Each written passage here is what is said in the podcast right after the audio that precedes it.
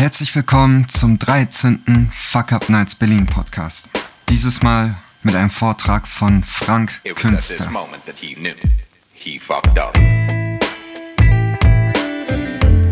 Noch nie ist es mir so schwer gefallen, ein Intro für einen Sprecher vorzubereiten, denn es ist sehr schwierig zu umreißen, wer Frank Künster überhaupt ist. Oder was er macht, denn er macht, er ist viele und er macht vieles, wie mein Kollege Patrick es gesagt hat. Die meisten Menschen kennen Frank wahrscheinlich als bekannten Berliner Türsteher, auch weil gerade ein Dokumentarfilm mit dem Namen Berlin Bouncer auf der Berlinale Erfolg feiert. Und Frank ist eine dieser Berliner Türsteher-Legenden, welche wir in dem Film begleiten. Aber Frank macht nicht nur das. Frank ist auch Filmemacher, Künstler und, und vor allem jemand, der weder auf den Mund noch auf den Kopf gefallen ist. Es war eine frühe Veranstaltung, die Aufnahmequalität ist nicht perfekt und es gab kein Mikrofon fürs Publikum, das heißt, man muss sich die Fragen am Ende des Vortrags so ein bisschen erdenken, aber ich bin mir sicher, wir haben ein schlaues Publikum, dem das nicht schwerfällt. Außerdem hat Frank uns zum Schluss einen Trailer von dem Film, an dem er gerade arbeitete, gezeigt. Den habe ich hier rausgeschnitten, denn es ergibt einfach keinen Sinn in einem Podcast. Wir verlinken Franks Vimeo-Account einfach hier auf unserer Internetseite. Dort kann man sich das dann bestimmt alles ansehen. Viel Spaß. Ich weiß nicht mal, ob Frank ein Unternehmer ist. Ich weiß, dass aber Frank viele ist. Seit, seit ich mit ihm auf Facebook, erst seit kurzem seltsamerweise, äh, befreundet bin, weiß ich, er ist auch ein fantastischer Künstler. Ich wusste es vorher nicht, Frank. Aber ich glaube, darüber äh, wird er gar nicht sprechen. Auch, es ist eine Wundertüte. Ich denke, da wird irgendwas mit einem Film vielleicht, Frank? Ja? Okay, einen warmen herzlichen Applaus, Frank Künstler.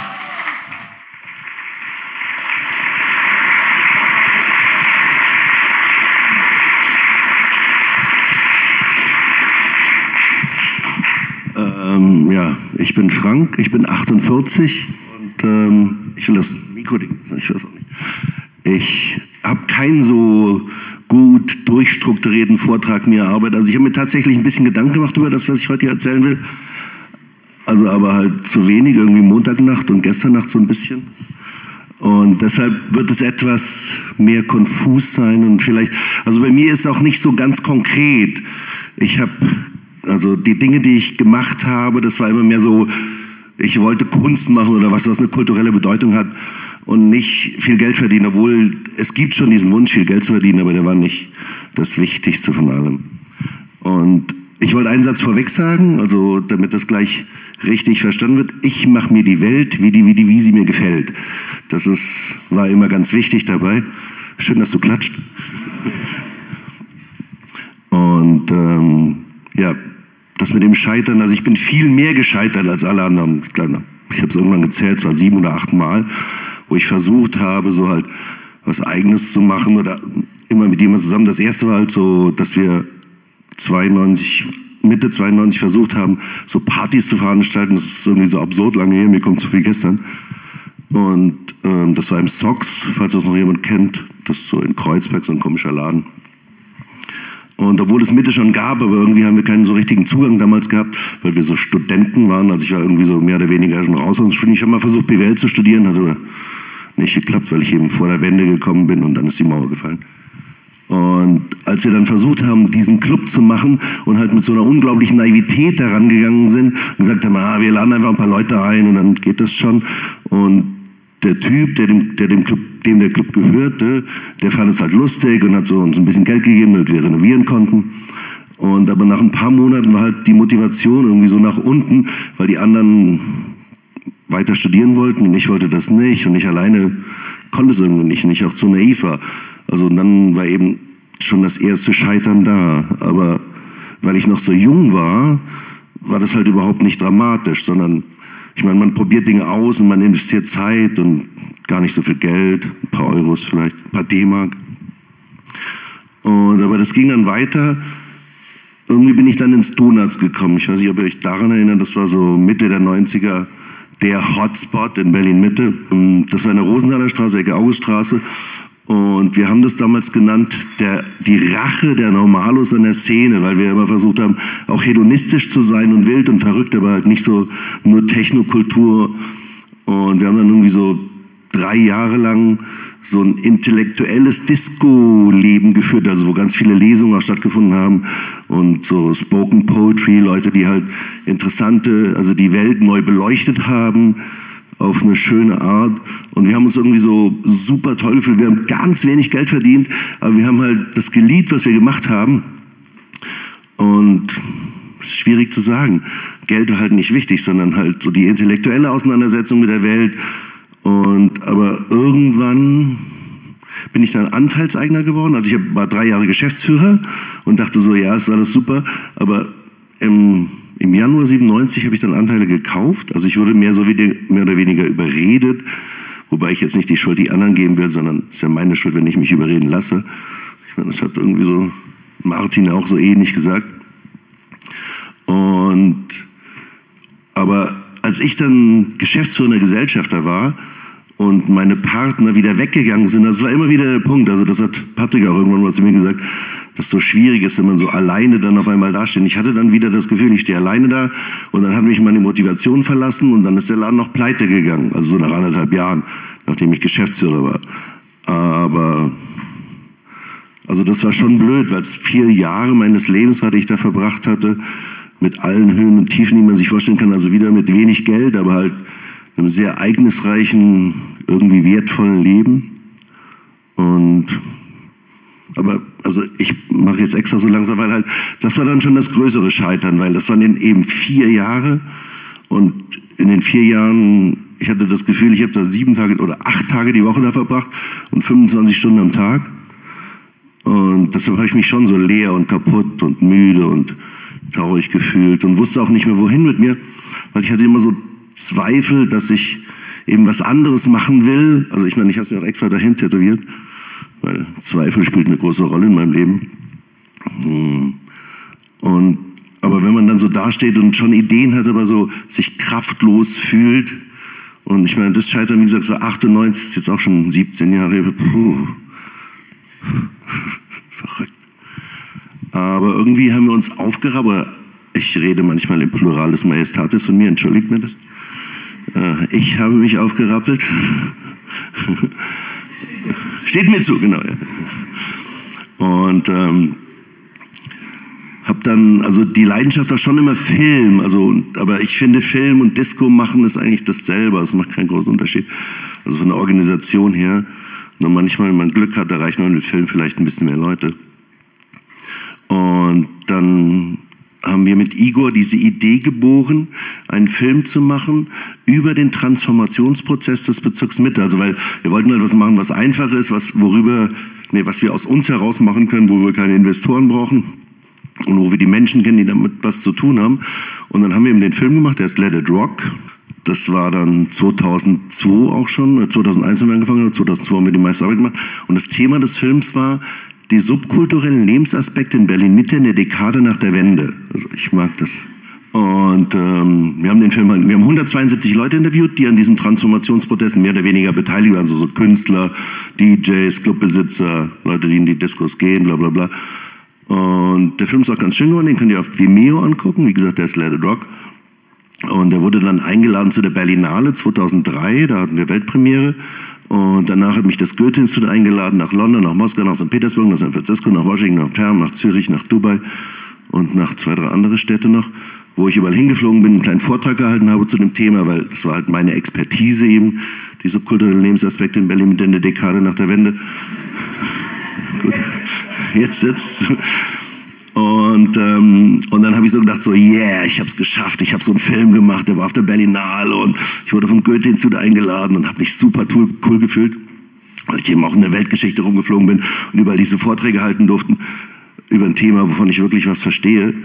Und aber all diese, diese kulturellen Erfolge, alle haben so gesagt, ey, super Film, total toll, aber wir haben es nicht geschafft, ihn zu verkaufen am Ende. Und ähm, keine Ahnung, das war dann also das nächste Scheitern. Und aber hm, Schwierig zu sagen. Also ich war dann inzwischen so weit, also ich habe ja immer als Türsteher gearbeitet, also einfach weil es so easy money war und ähm, für mich das auch eine gute Verbindung hatte, weil ich halt nie das Gefühl hatte, dass ich Türsteher bin, sondern also heute sage ich auch, ich äh, bin kein Türsteher, sondern ich baue soziale Skulpturen und das meine ich auch total ernst, weil also da, wo ich arbeite, da gibt es ja eigentlich nie Ärger. Ich, das meiste, was ich mache, ich sage Hallo und auf Wiedersehen und bin halt nett zu den Menschen, wenn sie nett zu mir sind und und deshalb ist es halt nicht so anstrengend, obwohl es physisch schon anstrengend ist. Aber es ist nicht gefährlich in Berlin-Mitte, zum Glück. Ähm, und deshalb war halt das Scheitern mit Let It Rock jetzt kein so totales Drama, sondern irgendwie hatte ich mich halt so mit dieser Situation arrangiert. Ich hatte mich zwar, oder ich hätte mich gefreut, wenn, wenn sich daraus eine monetäre Perspektive ergeben hätte, aber hat es halt nicht. Fuck up, weitermachen. Und ähm, aber trotzdem gab es aus dieser kulturellen Arbeit so eine andere Euphorie. Und dann, jetzt kommt die Hauptgeschichte übrigens. Ich habe dann die Verfilmungsrechte für einen Roman gekauft. Der heißt Stadt des Goldes. Und dann Berliner geschrieben, der spielt aber in Johannesburg und beruht auf einer wahren Geschichte. Und also ich fand es total faszinierend. Vor allem eben auch so eine kulturelle Auseinandersetzung mit Dingen, die irgendwie so eine größere existenzielle Bedeutung haben als das, was wir hier machen. Das hat nämlich leider fast keine Bedeutung, aber egal. Also ich meine jetzt nicht das heute Abend, sondern so grundsätzlich. Und ähm, dann habe ich die Verfilmung, also in der Euphorie des kulturellen Erfolgs von Led Rock, habe ich dann die Verfilmungsrechte für diesen Roman gekauft. Und ähm, so gedacht, so, ja, yeah, wir machen jetzt so einen richtig coolen internationalen Spülfilm und ich werde neu Harvey Weinstein von Berlin, was auch immer.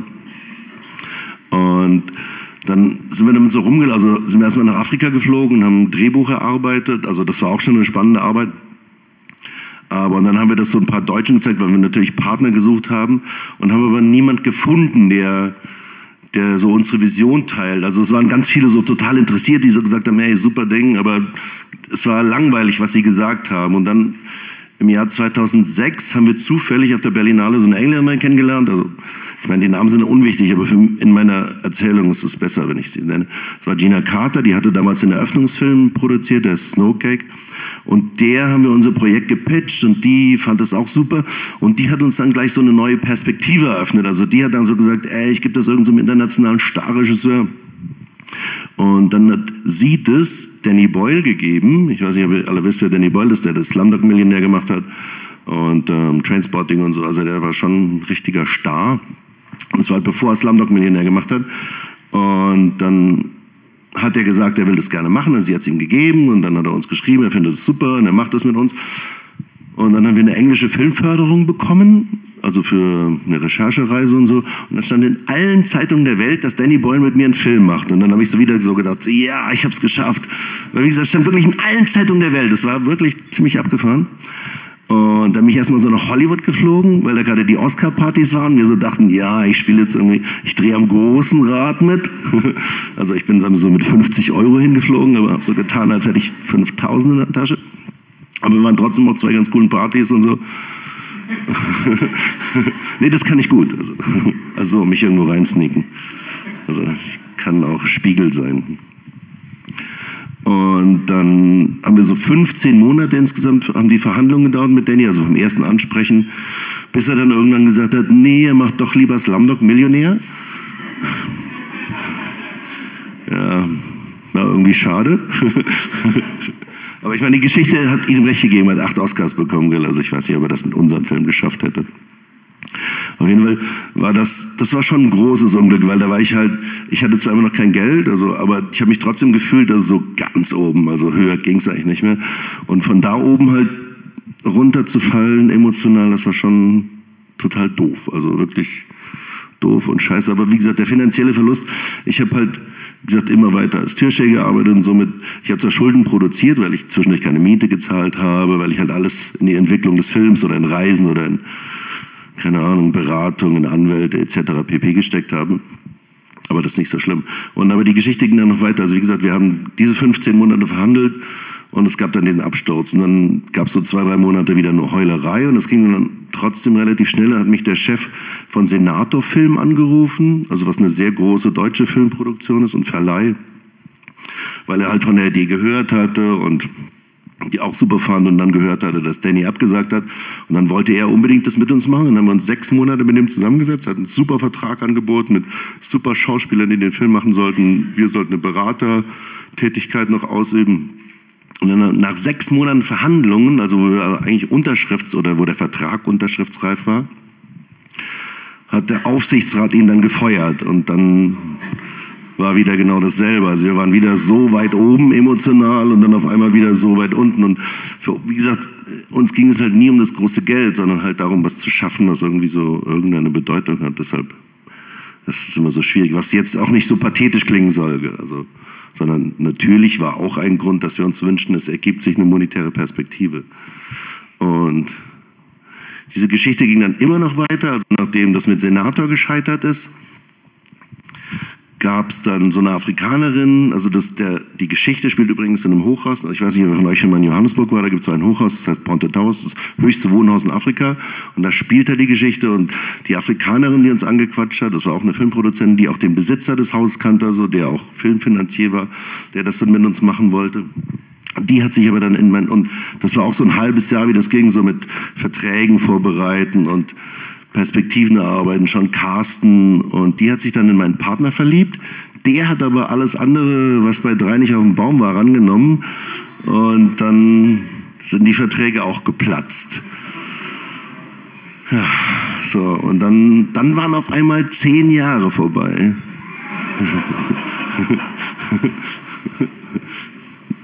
Ich meine, so insgesamt, wo es immer wieder so, so himmelhoch jauchzend und zu Tode betriebst, himmelhoch jauchzend zu Tode betrübt. Und, dann war ich irgendwie so echt müde von all dem, also sehr müde. Und dann, glaube ich, habe ich ja zwei Jahre lang im Selbstmitleid gebadet. Also was bedeutet, ich habe mich dann so wie so ein Bohemier benommen. Ich habe dann fast gar nicht mehr gearbeitet und nur noch in Cafés rumgesetzt und Zeitungen gelesen und keine Ahnung, dummes Zeug geredet, so, bäh, alles scheiße. Und, aber, keine Ahnung, ich bin trotzdem nicht untergegangen, also, sondern es hat ja so ein.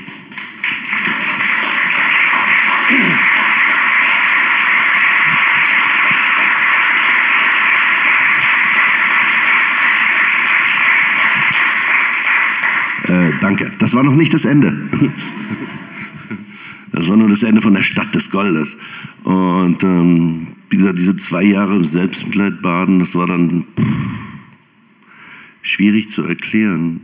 Also ich muss auch nachher am Ende, ich habe was gefunden von Camus, also das habe ich schon vor sehr vielen Jahren gefunden, was für mich die Existenz der Absurdität äh, gut erklärt. Das werde ich euch nachher in der Vorlesung, weil ich das nicht auswendig sagen kann. Und dann gab es aber noch eine Geschichte, also wie gesagt, es war eigentlich hatte ich zwischendurch gesagt, ich will nichts mehr mit Film zu tun haben, weil alles scheiße ist und weil alles nur bigotter Mist ist, ein belangloser Mist. Und dann kam ein guter Freund, also auch wieder drogensüchtiger guter Freund zu mir, der eine schöne Geschichte über seine Drogensucht geschrieben hatte, die ich irgendwie so gut fand und ehrlich fand. Und, und die Anekdote mag ich so gerne, weil sie eigentlich lustig ist. Und der hatte, in der, also er war wirklich schlimm Polytoxikoman, also wie man sich das so vorstellt. Und der hat über einen Schauspielerfreund in Zürich bei einem Dealer in Zürich jemand kennengelernt, der so ein Werbeagentur vorzieht, der zu viel Geld hat, dem er erzählt hat, er selber hätte 20.000 Euro und wenn der Werbefuzzi ihm 20.000 Euro gäbe, wie gesagt, es war bei einem Dealer, ihm 20.000 Euro gäbe, könnte man einen Film zusammen machen. Und, und, und der Werbeagentur Fuzzi so voll auf Guck, so, yeah, kein Problem.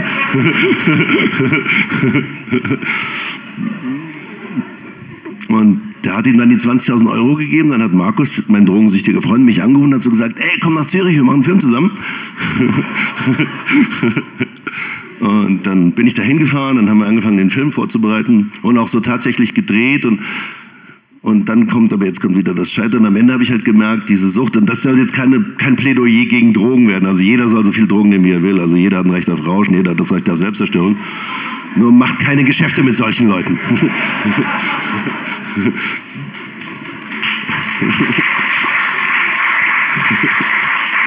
Und auf jeden Fall ist dann am Ende, wir haben, es ist zwar sowas wie ein Film entstanden, aber ich fand es belangloser Mist und es war dann so am Ende, dass ich halt gesagt habe, ich habe keinen Bock mehr drauf. Und das war dann halt, also noch schlimmer als das erste große Scheitern mit Stadt des Goldes, weil Dann waren, keine Ahnung, 13 Jahre vorbei, in denen ich halt dieser Utopie hinterhergerannt bin. Und es war die ganze Zeit so, wie gesagt, ich habe immer als Türsteher gearbeitet, obwohl ich halt mich selber als Künstler begreife. Trotzdem war es halt so, das Begreifen als Künstler war halt viel einfacher, als ich noch diese Utopie hatte. Ich konnte Filme machen und mir daraus eine monetäre Perspektive oder überhaupt eine Perspektive erarbeiten. Aber und mit äh, diesem Film, der Simplify Your Soul heißt, der wirklich belangloser Mist geworden ist, damit ist diese Perspektive dann gestorben. Und ähm, der Punkt war aber, ich bin halt trotzdem physisch und psychisch sehr stark, aber halt diese Utopie zu verlieren, das war für mich das Allerschlimmste. Und das mit dem Geld, also ich habe immer am Existenzminimum gelebt, also was jetzt nicht bedeutet, ich habe gehungert, das kann man sehen, dass ich das nicht tue. Aber ich habe halt zum Beispiel keine Möbel zu Hause, sondern ich baue mir alle Sachen aus äh, MDF. Also ich finde es total super, es kostet halt nichts. Und ich habe eine ganz preiswerte Wohnung, ich habe immer so ganz billige alte Autos. Aber ich habe trotzdem viele Privilegien und deshalb spielt das mit dem Geldverlieren keine so große Rolle. Also, sondern das ist halt so ein Geld ist halt nicht da, aber man, also ich habe mich halt damit irgendwie arrangiert. Und jetzt, also eigentlich sind wir fast am Ende, genau weil ich habe halt so einen Weg für mich gefunden, damit umzugehen. Und obwohl ich dann auch wieder nach diesem, nach diesem Film Simplify Soul wirklich total am Ende war und eigentlich gesagt, ich will nie wieder was mit Film zu tun haben, weil es so eklig ist und diese oft wird halt so die Kreativität über den Anstand gesetzt. Und ich finde halt, Moral sollte immer über allem stehen. Also die Menschen sollten irgendwie so auch immer vernünftig miteinander umgehen und nicht sagen, hey, der ist so ein cooler, kreativer Typ, der darf ein Arschloch sein. Das finde ich halt nicht. Sondern wenn jemand ein Arschloch ist, dann ist er ein Arschloch, muss man ihm das sagen.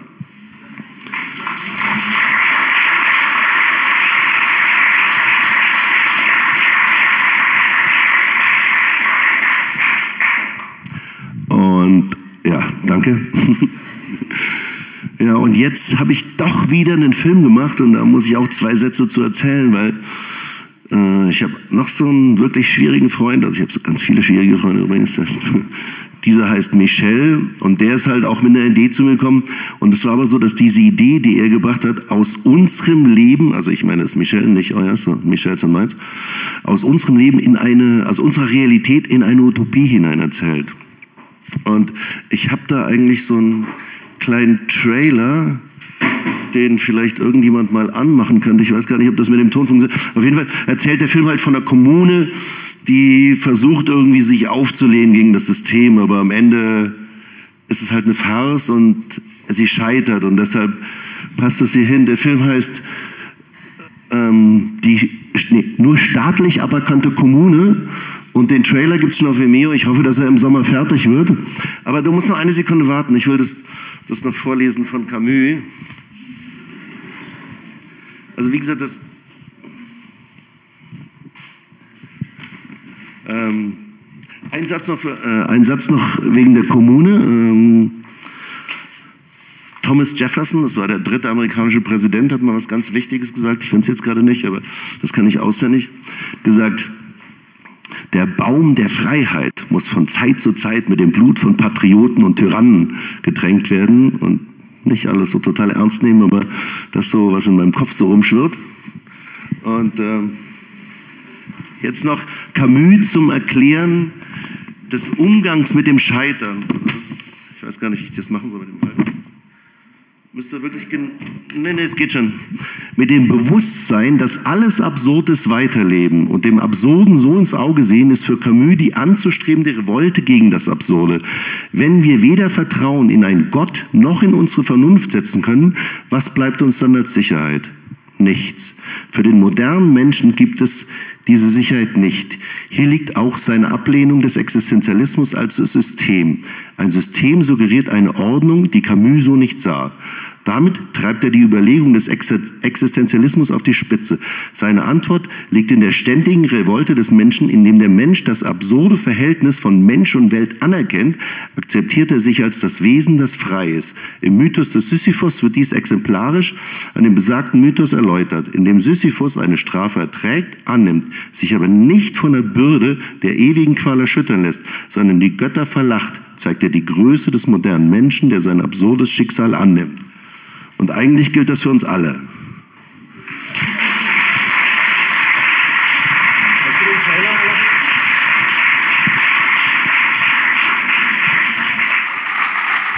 Vielen Dank, Frank Künstler. Wie ihn ähm, die wenigsten vielleicht kennen. Dankeschön. Klasse. Ähm, falls ihr Fragen habt, Frank steht euch zur Verfügung. Traut euch. Traut euch. Eine Frage habe ich an dich. Wir haben sie, ich habe sie schon mal gestellt. Und zwar, äh, als wir uns getroffen haben, deswegen ist es jetzt so ein bisschen albern und wirkt geskriptet. Ähm, und zwar dieses Leben als Türsteher, dass du jetzt ja, das ja quasi ne, dich, dich durchzieht auch. Ähm, behindert oder hilft das bei deiner Kunst? Äh, es tut beides, weil ich, wie gesagt, die mich ja nicht als Türsteher, sondern als Künstler begreife und ich das große Privileg habe, dass ich von ganz vielen tollen Menschen inspiriert werde, weil halt da, wo ich arbeite, einfach viele coole, interessante Menschen hingehen. Und es behindert mich selber einfach, weil es viel Zeit frisst und physisch anstrengend ist.